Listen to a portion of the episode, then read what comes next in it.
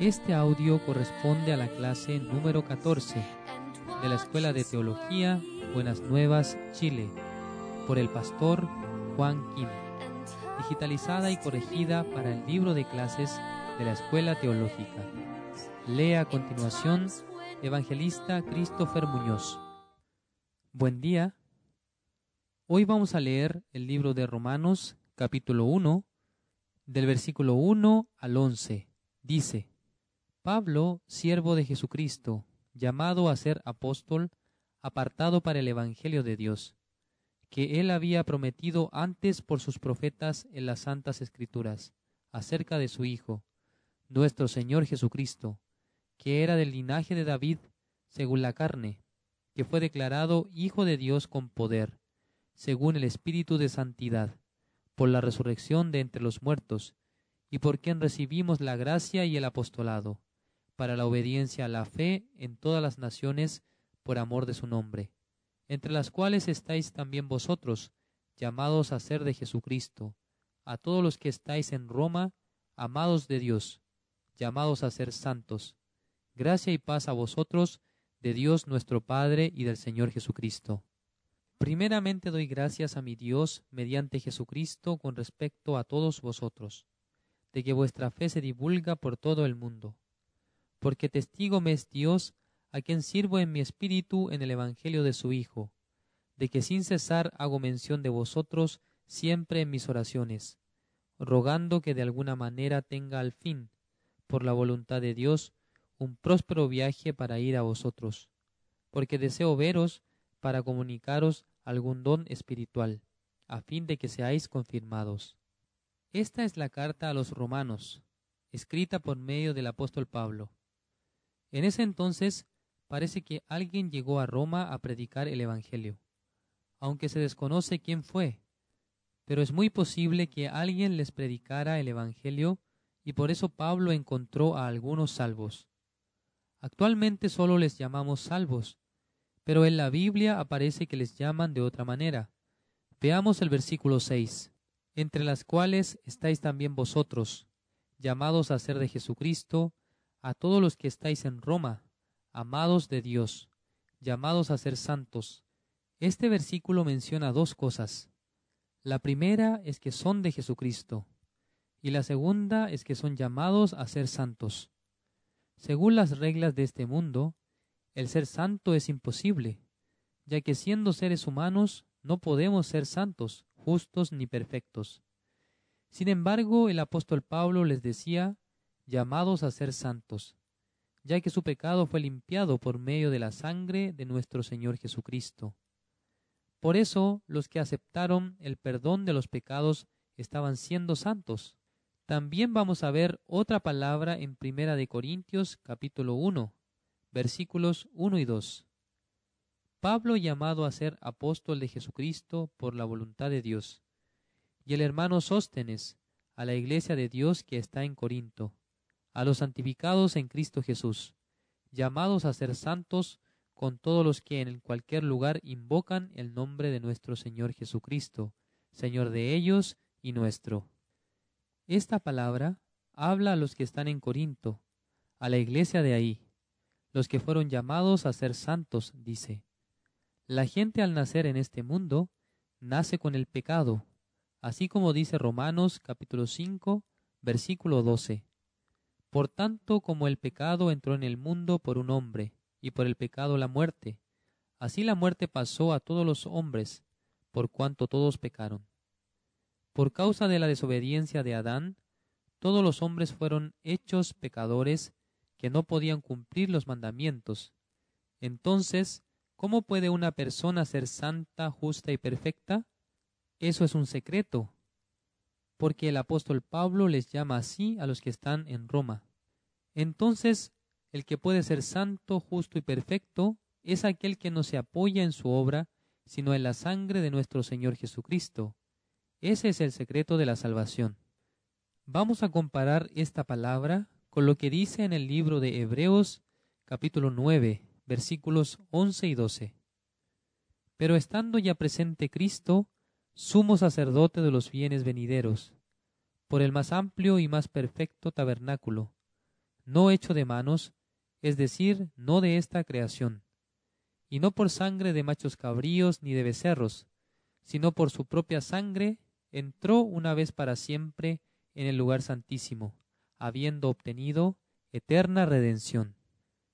Dice que Jesucristo trabaja en el tabernáculo de reunión celestial, no en el terrenal, y por su obra obtuvo la redención eterna, limpiando todos los pecados, y es por eso que en Hebreos capítulo 10, versículo 10 podemos leer lo siguiente. En esa voluntad somos santificados mediante la ofrenda del cuerpo de Jesucristo, hecha una vez para siempre. Yo creo que todos los hermanos de Roma, a la hora de leer la carta de Pablo, ya habían creído lo que dice esta palabra en Hebreos capítulo 10, versículo 10. Ellos tenían ese testimonio de que Jesucristo hizo el sacrificio por su pecado. A través del cuerpo de Jesucristo fuimos santificados. Por eso en ese versículo dice, en esa voluntad somos santificados mediante la ofrenda del cuerpo de Jesucristo, hecha una vez y para siempre. Esa es la verdadera fe en la obra de Jesucristo. Entonces el apóstol Pablo, al referirse a los hermanos de Roma y de Corinto, ¿cómo les llamaba? Les llamaba santos en Cristo Jesús. El versículo 14 de Hebreos capítulo 10 dice lo siguiente porque con una sola ofrenda hizo perfectos para siempre a los santificados. Significa que Jesucristo nos hizo perfectos. Entonces, ¿quién es el que cree? El que se apoya en la obra del Señor Jesucristo. Volvamos al libro de Romanos. En el versículo 1 podemos leer el saludo de Pablo a los hermanos de Roma. Pablo, siervo de Jesucristo, llamado a ser apóstol, apartado para el Evangelio de Dios. Según mi entendimiento, en ese momento existen los apóstoles, pero son trece, porque posterior a la muerte de Judas Iscariote, entre los discípulos se reunían y oraban para establecer a un apóstol que cubriera el lugar de Judas Iscariote. Por eso establecieron a Matías. Ellos lo hicieron según su manera, pero Jesucristo ya había preparado a otra persona para utilizarle como su siervo, al apóstol Pablo. Es decir, que existían solamente doce discípulos, incluyendo a Judas Iscariote, pero luego Dios hace nuevamente un grupo de doce, sin incluir a Judas ni a Matías, es decir, que eligió a Pablo. Por eso muchos libros de la Biblia fueron cartas escritas por Pablo, como la palabra de Dios, y por eso a través de esas cartas nosotros podemos aprender acerca del mundo de Dios y de la fe. Luego dice que él fue apartado para el Evangelio. Así fue la vida del apóstol Pablo. Vamos a leer Romanos capítulo 1, el versículo 2. Que él había prometido antes por sus profetas, en las santas escrituras, acerca de su Hijo, nuestro Señor Jesucristo, que era del linaje de David según su carne.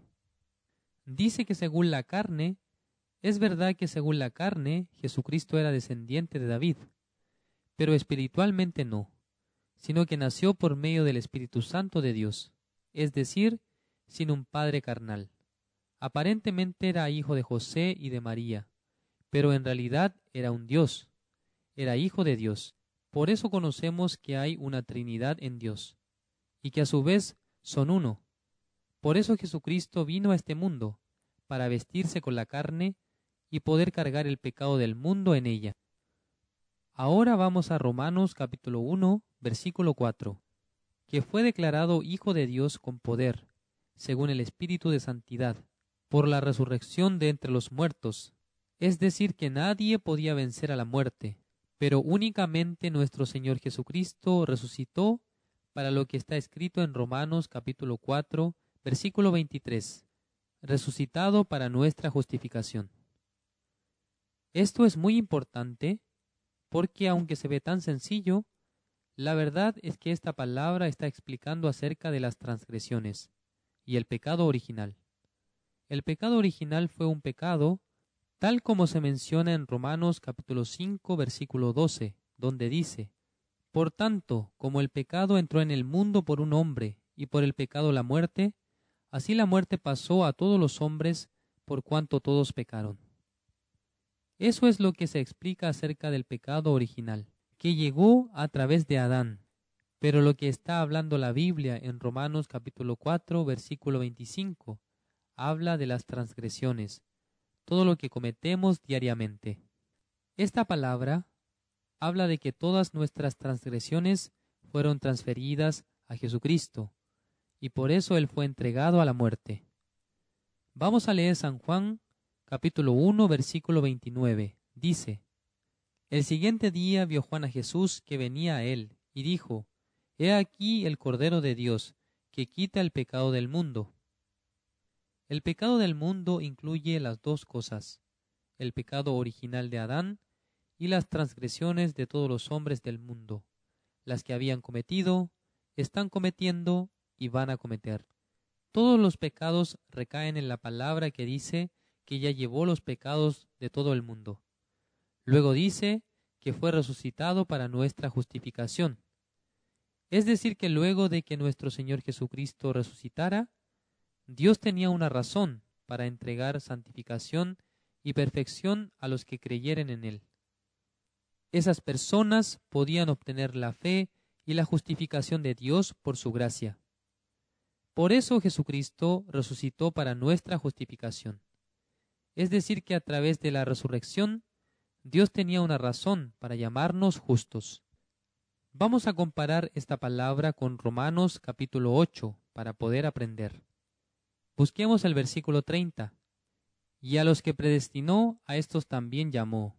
Y a los que llamó, a estos también justificó. Y a los que justificó, a estos también glorificó. Habla de los que llamó y los que también justificó. Cuando Dios justifica a una persona, lo hace siendo el juez verdadero. El que justifica le da una sentencia de que es inocente. Si esa palabra sale de la boca del juez, ¿es válida o no? Lo es, porque la palabra de un juez es muy importante, y Dios es el juez verdadero que nos llamó y nos justificó, no porque nosotros hubiéramos guardado los mandamientos o hubiéramos hecho bien, sino solamente por la resurrección de nuestro Señor Jesucristo, que canceló el pecado del mundo, las transgresiones y pecados. Por esa razón podemos ver la palabra en Hebreos capítulo 10, versículo 17 y 18 dice, Añade, y nunca más me acordaré de sus pecados y transgresiones, pues donde hay remisión de éstos, no hay más ofrenda por el pecado. Cuando Jesucristo cargó el pecado del mundo, cuando fue crucificado, cuando fue sepultado y resucitado con gran poder de Dios, dio la razón a Dios para que nos viese sin pecado, ya que su Hijo amado había cargado el pecado de todos, y por eso entregó este pacto nuevo de que nunca se acordaría de nuestros pecados y transgresiones. Es importante recalcar que las transgresiones estaban también incluidas en lo que Jesucristo pagó en la cruz. Por eso al creer en esta palabra, la persona debe ser justificada y santificada, y eso es la Iglesia, un grupo que confía en la sangre de Jesucristo, que alaban al Señor porque fueron santificados, justificados y perfectos solamente por la gracia de Jesucristo. La Iglesia no es un edificio, sino que son aquellos cuyos pecados fueron limpiados. Volvamos a Romanos capítulo 1, Leamos el versículo 5. Y por quien recibimos la gracia y el apostolado, para la obediencia a la fe en todas las naciones, por amor de su nombre.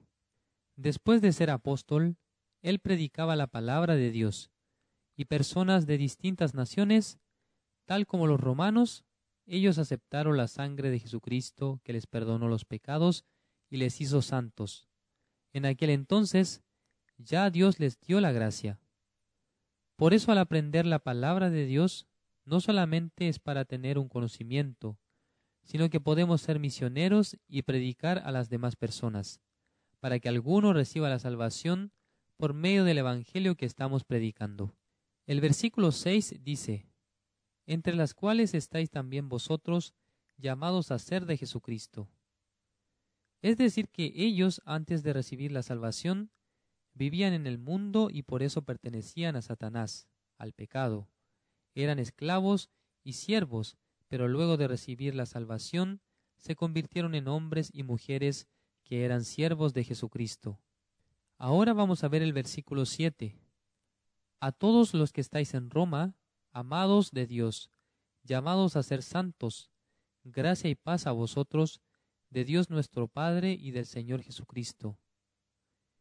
Esa es una salutación para los que recibieron santidad, justificación y perfección por medio de Jesucristo.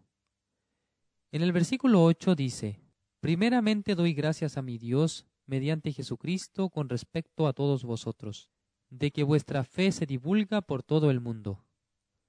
Todavía el apóstol Pablo no fue a Roma, pero escuchó la noticia de que los hermanos romanos estaban predicando la palabra de Dios y aguantando la persecución con la fe.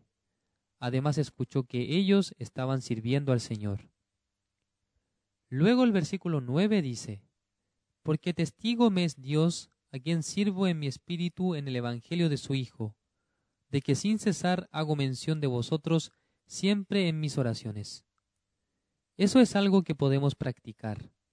Cuando tenemos contacto con algunos que han recibido la salvación, nosotros podemos orar por ellos.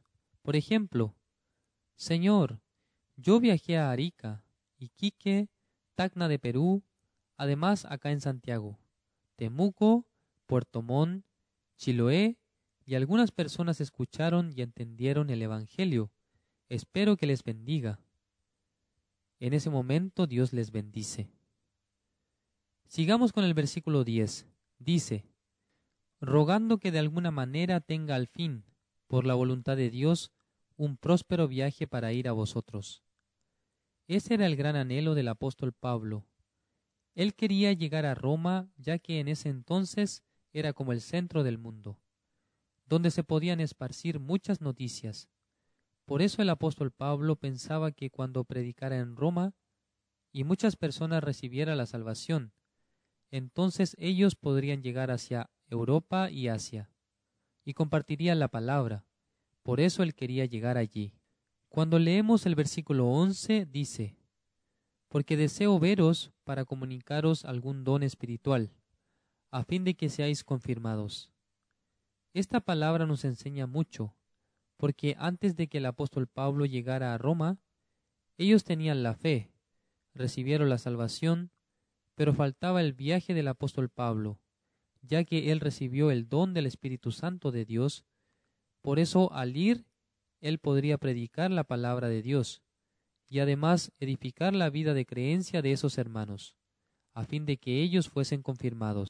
Por eso para nosotros es igualmente importante el momento en que nos contactamos con el siervo de Dios. Cuando recibimos la palabra de Dios, entonces nuestro corazón y nuestro espíritu serán confirmados para tener la fe y para seguir marchando en el futuro con la palabra de Dios. Después de recibir la salvación, nuestro espíritu tiene que crecer. Si no crece, entonces siempre será un niño espiritualmente. Podemos compararlo con la palabra que aparece en Primera de Pedro, capítulo 2, versículo 2, donde dice: Desead como niños recién nacidos la leche espiritual no adulterada, para que por ella crezcáis para salvación. Entonces acá sale otro tipo de salvación, es decir, hay dos tipos de salvación. Una es la salvación del pecado, y después de recibir la salvación, siendo justos, debemos de vivir por la fe. Pero normalmente surge el deseo carnal, ya que aún tenemos un cuerpo. Entonces a veces queremos vivir mundanamente, pero cuando el espíritu crece podemos vencer eso. ¿Cómo se puede crecer siendo como un niño recién nacido? Por eso cuando somos niños debemos de alimentarnos bien con la escritura sagrada. Podemos adquirir la fe y andar conforme al deseo del Señor al igual que la mujer adúltera, al encontrarse con Jesucristo. ¿Qué pasó? Busquemos San Juan capítulo 8 versículo 10. Dice, Enderezándose Jesús y no viendo a nadie sino a la mujer, le dijo, Mujer, ¿dónde están los que te acusaban? ¿Ninguno te condenó? Jesucristo le dijo que él no la condenaba, porque aunque ella había cometido adulterio, Jesucristo ya cargó el pecado del mundo, incluido el pecado de ella. Pero luego le dice, no peques más. ¿Cómo puede entonces vivir ella? Hay un secreto. Veamos en el versículo 12. Otra vez Jesús les habló, diciendo, Yo soy la luz del mundo. El que me sigue no andará en tinieblas, sino que tendrá la luz de la vida. El que le sigue. Es decir, que cada día debemos de seguir a Jesucristo. ¿De qué manera? Escudriñando las escrituras y meditando, porque la palabra de Dios tiene gran poder para que podamos desechar nuestros pensamientos malos, para rechazar nuestros deseos carnales y establecer la voluntad de Dios en nuestros corazones. La clase número 14 termina aquí. Nos encontramos en la siguiente clase. La Escuela de Teología de la Misión Buenas Nuevas de Chile les espera para que se inscriban y aprendan más acerca de la palabra de Dios.